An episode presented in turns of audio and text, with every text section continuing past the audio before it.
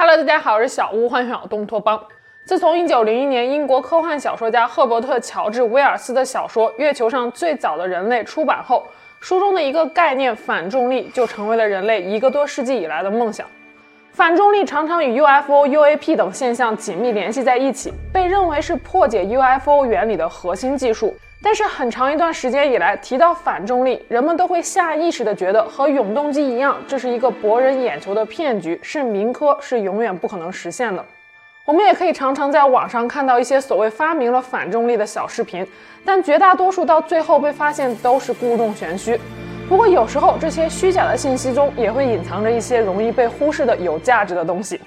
今天我们分享的这个故事跟一位神秘消失的华裔反重力女科学家有关。也许看了今天这期视频，会让你对这些超出认知的科技有一个重新的认识。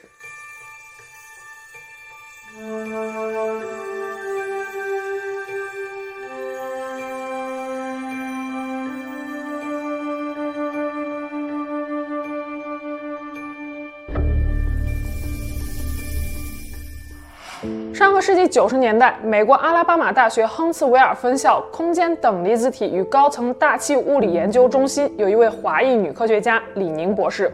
她出生于一九四三年，三十五岁时研究生毕业于北京大学物理系，六年之后于一九八四年赴美国攻读博士学位，后来取得了美国国籍。博士毕业后，李宁一直在美国阿拉巴马大学从事超导引力的研究。阿拉巴马大学是一所中等大小的公立综合性大学，是美国高新技术国际研究中心的重要成员之一。亨茨维尔分校坐落在有南部硅谷之称的阿拉巴马州亨茨维尔小城。一九九一年，李宁博士和同事共同在《物理评论》杂志上发表了第一篇有关超导体和反重力的论文，题为《重力磁场对纯超导体的影响》。一九九二年和一九九三年，李宁博士又相继发表了另外两篇论文。论文所刊登的杂志《物理评论》是由美国物理学会出版发行的官方权威周刊，每一篇所发表的论文都需要经过专业委员会的审核和同行物理学家的评估，所以李宁博士的研究成果应该是具有一定真材实料的。这三篇论文的一个核心思想是，反重力效应可以通过旋转离子，从而产生一个垂直于其自转轴的磁场而产生。在李宁博士的理论中，如果能使超导中的晶格离子处于玻色爱因斯坦凝聚状态，就会产生一个斥力巨大的磁场。这个磁场可以增加、抵消或者是重新定向重力。如果是抵消重力的话，就达到了我们所追求的反重力状态。李宁博士为他的这一理论起了一个名字：AC gravity 交流重力。这里可能需要稍微解释一下两个概念，一个是超导体，一个是玻色爱因斯坦凝聚。超导体是指将物质冷却到某一个特定的临界温度时所达到的零电阻超导状态。也就是说，电流在超导体内不会有任何的热损失。除了无电阻之外，超导体内还有另外一个重要的特征，那就是完全抗磁性，可以阻止磁场的穿透。玻色爱因斯坦凝聚是早在一百年前爱因斯坦所预言的第五种物质状态。根据量子力学，微观粒子具有波粒二象性，也就是说，它们既是粒子也是波。比如说，常温下的气体原子表现出的是粒子的特点，可以自由地移动。可是随着温度的不断降低，原子的波动性不断增强。当温度接近绝对零度时，原子波动幅度将大于原子间的间距。本来各自独立的原子会变成一个整体，成为一片混沌，凝聚在一个相同的量子状态。这整个系统就被称为是玻色爱因斯坦凝聚。爱因斯坦认为这是与气态、液态、固态等离子态并列的物质的第五态。每个粒子旋转所产生的磁场是有限的，但是当所有的粒子凝聚成一个整体，也就是玻色爱因斯坦凝聚状态时，所产生的叠加磁场是巨大的。李宁博士的反重力理论就是通过捕获超导体中处于玻色爱因斯坦凝聚状态的晶格离子来实现的。九十年代初，李宁博士刚刚发表他论文时，学术界对于他的理论是存在很大争议性的。他说道：“他知道很多人批判他理论的可行性，但是不可否认的一点是，没有人能找出他论文中的错误之处。”呃，I think the theory already hold there, you know, they published through the review process. Then that's very con controversial. I, I know a lot of people criticize it, uh, but uh, Fortunately, nobody found any mistake in my papers. So just for no mistake, but people don't believe it. I know uh, until I got the experimental result I can show. 这里并不是一个物理频道，我也不想在各位物理大神面前班门弄斧。但是想要更好的了解整件事的来龙去脉，我们还是要介绍一点关于反重力的背景。说到反重力，大家最先会想到什么呢？是街头艺人的人体漂浮、磁悬浮列车，还是喷气式飞机的喷射系统？其实这些都不是真正的反重力。但凡是依靠作用力和反作用力原理达到的抗重力或者是动力推进装置，都不是真正的反重力控制技术。真正的反重力控制技术是要靠物体本身所形成的反重力场来抵消或者是阻断外部环境的重力场。也就是说，反重力飞行器不需要自带燃料，也不需要另外提供额外的能源，更不需要所谓的加油站。从理论上来讲，反重力可以通过两种途径来实现。第一个是完全阻断或者是屏蔽掉引力场，就像我们阻断磁场一样。第二种方式是让物体自发性的产生一种与引力相斥的场。两种途径只要掌握了其中任意一种，人类的科技就会进入一个新的篇章。届时，我们的房子、车子都可以漂浮起来，甚至可以建出悬浮城市。控制反重力还意味着可以控制重力势能，获得无限能源。隔空取物也将是人人都可以掌握的超能力，而且人类还有可能一举进入星际时代。当前我们没能在其他星球上建立大规模基地的一个根本原因是发射成本太高，效率太低。人类发射的航天器要摆脱地球引力的束缚，就需要大量的燃料来提供动能，而燃料本身又会受到地球引力的作用，因此又需要更多额外的燃料。如果我们真正掌握了反重力技术，埃隆·马斯克的火星殖民计划很有可能在短时间内迅速实现。不过话说回来，梦想是美好的，现实是骨感的。三百多年前，牛顿因为一颗掉下来砸到头的苹果，悟出了万有引力定律：世间一切物质都存在着相互吸引的作用力。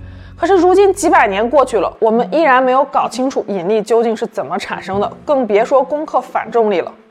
所以一直以来，反重力都被科学界当成一个神话传说般的存在。但是仍然有不少科学家为了追求这个神话而孜孜不倦。李宁博士就是其中之一。李宁博士在九十年代初所发表的理论，无意间在同一时期被另外一位科学家通过实验证实了。这位科学家名叫尤金·波德克拉诺夫，是一位在芬兰坦佩雷理工大学就职的俄罗斯物理学家。然而，事情就是从这个时间点开始变得越来越诡异。一九九二年，当尤金在实验室里进行超导电磁场研究的时候，恰巧一位叼着烟嘴的同事从外面进来。同事偶然间将烟雾吐到了高速旋转的超导实验装置上方。这个时候，尤金惊讶地发现烟雾竟然直冲天花板而去。后来，他尝试将一些其他物体放在高速旋转的超导装置上方。所有物体都出现了重量变轻的现象。一开始，尤金还以为是实验的什么地方出了差错。可是，当检查了所有的实验装置，做了一切预防措施之后，重力减小的现象依然出现。同年，尤金发表了一篇论文，声称当超导陶瓷盘进行高速旋转时，会产生一个时间极短、速度极高的重力脉冲，从而导致超导磁盘上方的物体重量减轻百分之零点零五到百分之零点三。一九九六年，尤金又递交了另外一篇论文，说这次通过实验观测到了物体百分之二的重力减轻。就在这篇论文通过了同行的审评，即将被发表出来的时候，有意思的事情发生了。物理学杂志《地》的编辑提前将论文的原稿泄露给了英国某报社的记者。第二天，该报社的头版头条便刊登出来了一条让整个物理学界震惊的新闻。芬兰科学家即将揭露世界上第一个反重力装置的细节，尤金被推上了舆论的风口浪尖。就在此时，尤金所工作的芬兰坦佩雷大学实验室立刻站出来澄清说道：“尤金所做的一切实验都是独立完成的，与实验室本身无关。”而且，尤金论文中的共同作者也发布了声明，说道：“他根本就不了解论文的内容，不了解论文的内容，名字却被放在了共同作者当中。”有一种说法认为，当时有不少科学家为了不引起不必要的麻烦，会避免在公众面前谈论类似于反重力这样超出认知的科学知识。最终，尤金也选择撤回了第二篇论文的发表，尽管这篇论文已经通过了委员会的审核。即使是这样，一九九七年，尤金还是被坦佩雷理工大学给开除了。几乎在同一时间，李宁博士和他的团队也研发出来了他们的超导体反重力装置，也就是照片中的这个黑色圆盘。一九九七年，李宁博士和他的同事们共同发表了一篇论文，介绍了使用该装置所进行的一系列实验。不过有意思的是，得出的结论是他之前的理论构想还是存在很大局限性的。可就在这篇论文发表的两年之后，一九九九年的夏天，李宁博士竟然离开了阿拉巴马大学，准备成立自己的独立研究公司。二零零零年十月，《大众力学》杂志上刊登了一篇文章，介绍了李宁博士多年以来针对反重力的研究，以及他所提出的 AC gravity 交流重力场理论。文中，阿拉巴马大学亨茨维尔分校物理系的前主席拉里斯莫利对李宁博士的 AC gravity 理论补充解释道：“它并不是改变了原有的重力场，而是产生了一个新的场，可以增强或者抵消原有的重力。”李宁博士的下一步计划就是要筹集资金，用于建造大型设备。拉里斯莫利还表示，自己从阿拉巴马大学退休之后，打算加入李宁博士正在筹备的科研公司。值得指出的一点是，这篇报道的最后提到，李宁博士说已经有很多投资人都对他的研究感兴趣，但是投资者们都想要控制这项技术。不过，李宁博士认为这项技术应该属于全美国民众。二零零一年，李宁博士正式成立了自己的公司 AC Gravity LLC。曾经和李宁博士共同发表论文的同事道格拉斯·托尔教授，几乎也在同一时间离开了阿拉巴马大学，建立了自己的公司 PSD Associates LLC。如果说这项研究真的像1997年李宁博士的那篇论文中所说的那样，具有很大的局限性的话，为什么这么多参与研究的科研人员还是愿意赌上自己的职业生涯，离开学术界实验室来创立自己的研究公司呢？有没有可能，在一九九七年那篇论文发表之后的几年里，李宁博士的理论已经取得了巨大的进展？另外，有资料显示，在二零零一年，李宁博士的公司成立之初，他拿到了美国国防部五十万美金的拨款。也就是说，这项研究已经引起了美国官方的关注，很有可能并不是什么伪科学，而是涉及到高级机密的敏感技术。然而，此事件之后，李宁博士就神奇地从公众的视野中消失了。他不再公开参加任何学术会议，也不再发表跟自己理论有关的论文。国防部的那笔拨款，最终的研究成果也从来都没有向大众公开过。李宁博士的 AC Gravity 公司多年以来究竟发生了什么，又研究出了什么，至今为止仍然是个谜。二零零三年五月，李宁博士参与了一场由美国 Metro 公司所举办的高频引力波学术会议。在会议上，李宁博士做出了有关 AC gravity 交流重力测试的研究。对于不了解 Metro 公司背景的，在这里做一个简单的介绍。在维基百科上，Metro 被定义为一家非营利组织，但事实上，它却是美国政府背后比国防高级研究计划局 DARPA 还要可怕和神秘的黑科技组织。Metro 的总部设在弗吉尼亚州麦克莱恩山顶的四座塔楼中。经营着美国政府一些最隐秘、最低调的科学技术实验，研发领域涵盖航天航空系统、企业现代化技术、医疗保险、国家网络安全等等。大部分经费来自政府的拨款，堪称一个与政府有着千丝万缕联系的臭鼬工厂。有意思的一点是，李宁博士在 Metro 公司所举办的这场学术会议上的演讲报告，版权是由李宁博士和美国陆军太空与导弹防御司令部共同所有的。这说明，至少截止到二零零三年五月，李宁博士仍然在从事着有关反重力的研究，而且在他的研究项目中有美国军方的参与。网络上能找到李宁博士的最后一点痕迹，是他给同事发去的一封私人信件。邮件中，李宁博士说道：“他测量到了十一千瓦输出效应的 AC gravity 交流重力场。”至于这个数字究竟意味着什么，又代表着多大的功率，我实在是不敢妄下结论。如果有哪位物理大神知道的话，可以留言告知。二零零四年，一位名为 Tim 的记者公开了一封他和尤金的邮件。尤金自从被芬兰坦佩雷大学开除之后，就回到了俄罗斯。Tim 曾经采访过多位包括尤金在内的研究边缘物理的科学家们。Tim 也向尤金打听了李宁博士的下落。邮件中，尤金说道。我只能告诉你，李宁博士目前很好，他的研究团队在为美国国防部工作，所以无法公开谈论他们的研究内容。李宁博士曾经几次和尤金有过电话联系，互相交流了有关超导体反重力装置的想法。尤金还说，李宁博士的父母、兄弟和丈夫都在美国，他在亨茨维尔小镇还有一套公寓。但是至于李宁博士的实验室究竟在哪儿，尤金也无从得知。还有一种说法是在此后的几年里，李宁博士因为患上了乳腺癌，回到了故土中国。在治愈之后，因为种种原因被扣押了很长一段时间。这种说法的来源是一位名为杰克·萨法蒂的物理学家在2008年的采访。And this is very important from a national security political point of view. One of the key scientists in this electrogravitic superconductivity sort of stuff is a Chinese woman named Ning Li. and uh, she has disappeared, allegedly going back to China.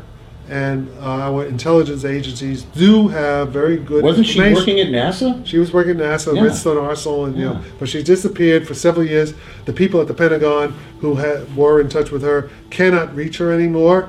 She is uh, allegedly back in China, and the Chinese, uh, Red Chinese, are putting a lot of money into these exotic projects. Okay. 自从李宁博士在互联网上消失之后，没有人真正知道在他身上究竟发生了什么。 有人说，李宁博士的研究不过又是一个无疾而终的项目，因为没有任何的进展，后来又缺乏资金，所以就销声匿迹了。当然了，并不排除这种说法。但是李宁博士在2001年注册的公司 AC Gravity 到目前为止仍然是在运作的状态，说明研究项目很有可能并没有停止。这起事件让我想到了传说中的反重力飞行机器 T-23B。T-23B 据说是一种美国秘密研究的三角形飞行器，它的内部有一个核心装置，叫做磁场扰动器。在磁场扰动器的作用下，飞行器内部处于低温高压的超导体就会旋转，进而形成一个漩涡型的磁场，从而影响重力场。在漩涡磁场的作用下，飞行器本身的质量和飞行器上所搭载的人和燃料的质量都会大幅度减轻。听起来这和李宁博士所研究的超导体反重力装置有一些类似。不过 T-23B 之所以被称为是一个传说，是因为美国政府从来都没有公布过跟它有关的任何信息。这所谓的工作原理也是来自于网友们的猜测。网上曾经爆出过一份疑似是 T-23B 三角飞行器的专利文件，但是这份专利文件后来并没有过审。今年七月二十七日，李宁博士去世，享年七十九岁。我在阿拉巴马州亨茨维尔的一家名为 Berry Hill 的殡仪馆网站上找到了李宁博士的讣告。葬礼是在美国亨茨维尔举行的，所以不管此前李宁博士是否长期滞留中国，他最终还是想办法回到了美国。不知道在不久的将来，李宁博士的毕生研究成果是否能够被公之于众。反重力技术如果确实是存在的，那它必将改变整个世界。不仅仅是航空航天事业，汽车、火车、轮船，所有你能想到的交通工具都不再需要燃料作为驱动剂。这也将出现一个严重的副作用，那就是能源巨头公司可能都要倒闭了。届时，世界经济格局也可能会出现大洗牌。所以，各国政府在这方面表现出的格外谨慎，也是可以理解的。当反重力工程技术出现的那一天，也将会是世界科技和经济改朝换代之日。那么那一天到底会不会到来呢？谁又会是下一个哥白尼呢？最后这周的会员视频会跟大家分享这段时间闹得沸沸扬扬的阿里女员工性侵事件。订阅了会员的小伙伴别忘了打开小铃铛准时收看。那我们下期节目见喽，拜拜。